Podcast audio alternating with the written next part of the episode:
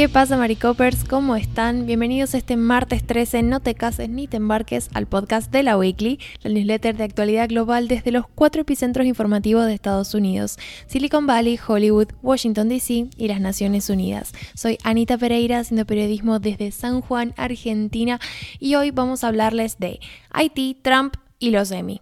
Bueno, la columna de hoy es un poco un update de la situación en Haití, de la que hablamos largo y tendido el año pasado. Sobre todo, les recuerdo que en Haití hubo un magnicidio, es decir, asesinaron al presidente en pleno ejercicio de sus funciones y también tuvo una superposición de un montón de crisis sociales y que derivaron en crisis económicas porque bueno, hubo un terremoto que dejó destruida gran parte de las construcciones ¿no? en el país, eh, hay un problema de inseguridad enorme que tiene que ver con las pandillas y las bandas armadas que tienen larga historia y, presencia, ¿no? controlan mucho el territorio en el país, entonces la superposición de todas estas cuestiones ha generado un deterioro de la calidad de vida impresionante, pero además estamos en el contexto de, bueno, el primer ministro actual de Haití, que es Ariel Henry, bueno, él queda en este puesto luego del asesinato de Jovenel Moïse, que como les decía era el presidente el año pasado. Bueno, él era como el segundo en la cadena, ¿no? Entonces asume como primer ministro y ha desempeñado estas funciones desde entonces. Henry informó este lunes de una nueva subida en el precio de los combustibles en medio de, como les contaba, una profunda crisis financiera y social que se arrastra desde el año pasado. Lo que pasa es que, bueno, la cuestión con el combustible es particularmente sensible. De hecho, se trata del segundo ajuste de precios en menos de un año. En diciembre, el diciembre pasado, aumentó, fue, se registró un aumento de 115% en los precios del diésel, la gasolina y el queroseno. Y como hemos hablado en otras oportunidades, el tema del aumento en el combustible es que lo que genera ¿no? es eh, como un aumento en los precios que se traslada, porque el combustible es necesario para digamos, transportar desde alimentos, eh, un montón de cuestiones, ¿no? De, bienes que se comercian y al aumentar el combustible aumenta el costo final de esos bienes, entonces es como un aumento de precios generalizado a largo plazo y que obviamente ha, ha hecho que eh, miles de personas no tengan muchísima frustración con esta gestión que no está sabiendo llevar el contexto económico y eh, bueno, de hecho llevan bastantes semanas organizando protestas en la vía pública que exigen la demisión de Henry, del actual primer ministro, porque bueno, justamente sus condiciones de vida se han visto sumamente deterioradas en lo que va del año. La justificación que ha dado Henry para este nuevo aumento en los precios del combustible tiene que ver con una necesidad del Estado haitiano de recortar el presupuesto que está destinado a subsidios para combustible. De hecho, eh, Haití destina casi 426 millones de dólares o estaba destinando esa cantidad justamente para aliviar los costos del combustible a los haitianos. Y bueno, la administración de Henry ha considerado que es necesario un recorte para financiar proyectos de amortiguación social que justamente tienen que ver con todo este contexto ¿no? de mucha vulnerabilidad. El tema es que es, eh, digamos, este aumento en los combustibles tiene un reflejo inmediato en la vida de eh, las personas que, que están habitando actualmente en Haití, entonces bueno, ha generado muchísima resistencia. Para que se hagan una idea, en Haití, que de paso es el país más pobre del continente americano, el litro de combustible se está pagando alrededor de 3,5 dólares, ¿no? Con la inflación superando el 30% en julio. Es decir, están en un proceso inflacionario muy grande y además este aumento de los combustibles, bueno, evidentemente da una perspectiva súper oscura en materia económica.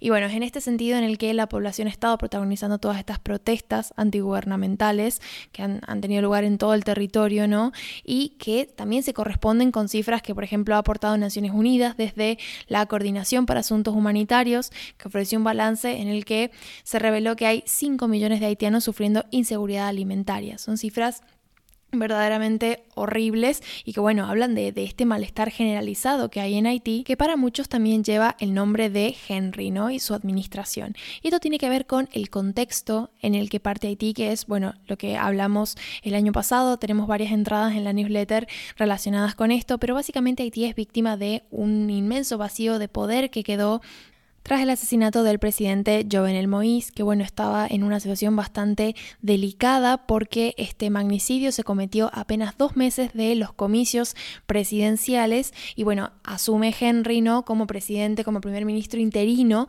luego del asesinato de Moïse, pero estas elecciones no se llevaron adelante. Entonces, por un lado hay una crítica abierta a Moïse como una persona que quiere aprovecharse de esta situación de ser presidente interino para perpetuarse en el poder, cosa que él ha negado y ahora voy a hablar un poco mejor de sus últimas declaraciones. Y por otro lado está el hecho de que todavía permanece bajo sospecha por el asesinato de Jovenel Moïse por presuntas conversaciones que habría mantenido con un sospechoso clave en la investigación sobre el magnicidio apenas unas horas después del crimen.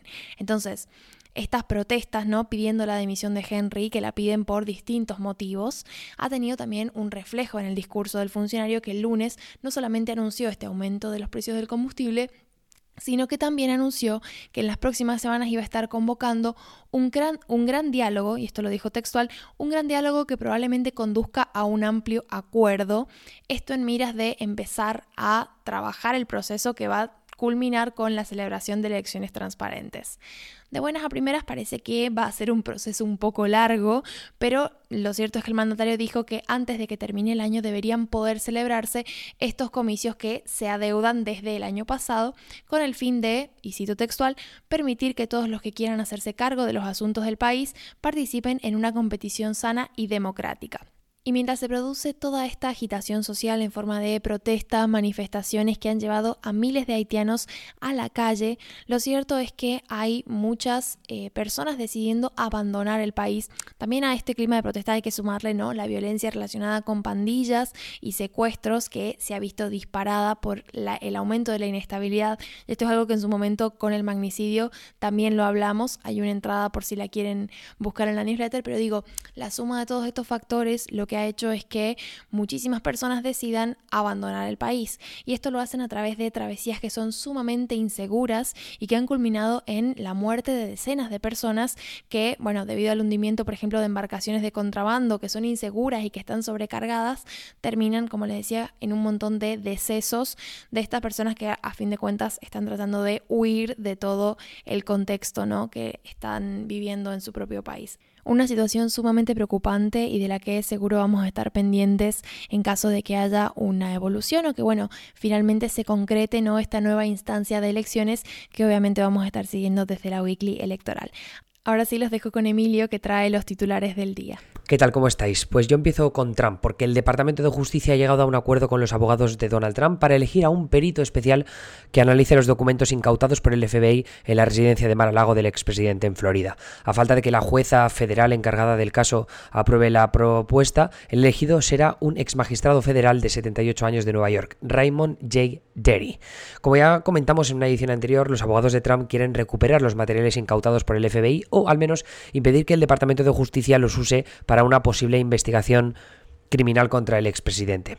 Los materiales incautados incluyen documentos clasificados sobre temas de seguridad nacional, obtención de inteligencia y correspondencia con líderes internacionales. La designación de Derry aligeraría el proceso de selección de documentos a los que puede tener acceso el Departamento de Justicia como parte de su investigación sobre el manejo de materiales oficiales del gobierno que Trump debía haber devuelto tras abandonar la Casa Blanca. Derry deberá decidir qué documentos pueden vetarse de las investigaciones por los privilegios ejecutivos y de abogado cliente con los que contaría Trump, y ese es el condicional importante. En paralelo, la jueza del caso también está considerando si el análisis del perito especial deberá incluir material clasificado o si el FBI puede continuar usando los documentos clasificados incautados como parte de algunas de sus investigaciones. Esa clase de decisiones serán trascendentales para el futuro de las investigaciones que rodean a Trump en materia de manejo de documentos oficiales y también de posible obstrucción de la justicia. Terminamos con los premios Emmy que se celebraron este lunes. Succession de HBO volvió a alzarse con el premio a la mejor serie en drama en los premios Emmy, tras un año de ausencia con motivo de la pandemia. El rodaje se retrasó un poco. Ted Lasso de Apple TV Plus, pese a una segunda temporada menos aclamada, se llevó por segundo año consecutivo los galardones a mejor serie comedia, mejor actor protagonista comedia para Jason Sudeikis y mejor actor secundario comedia para Brett Goldstein.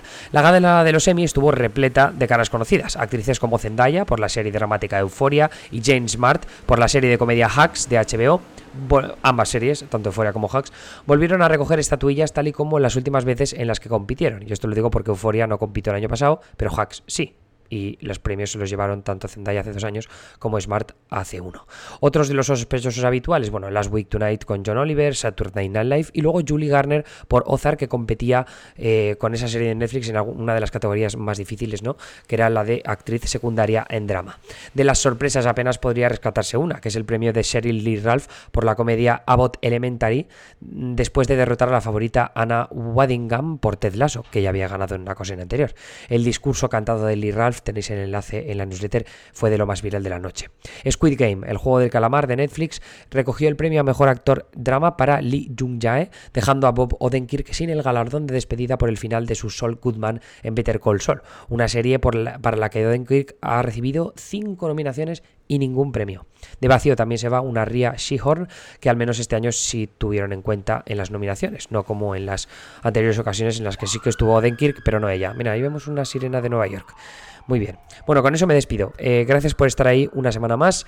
Ya estoy de vuelta por Nueva York, así que los streams vuelven a su cauce habitual. Si os perdisteis el del lunes por la noche, estuve hablando de la contraofensiva ucraniana que sigue en marcha. Está todo muy en movimiento, pero si queréis poneros en contexto, os recomiendo que le peguéis un vistazo a lo que estuvimos comentando este lunes por la noche.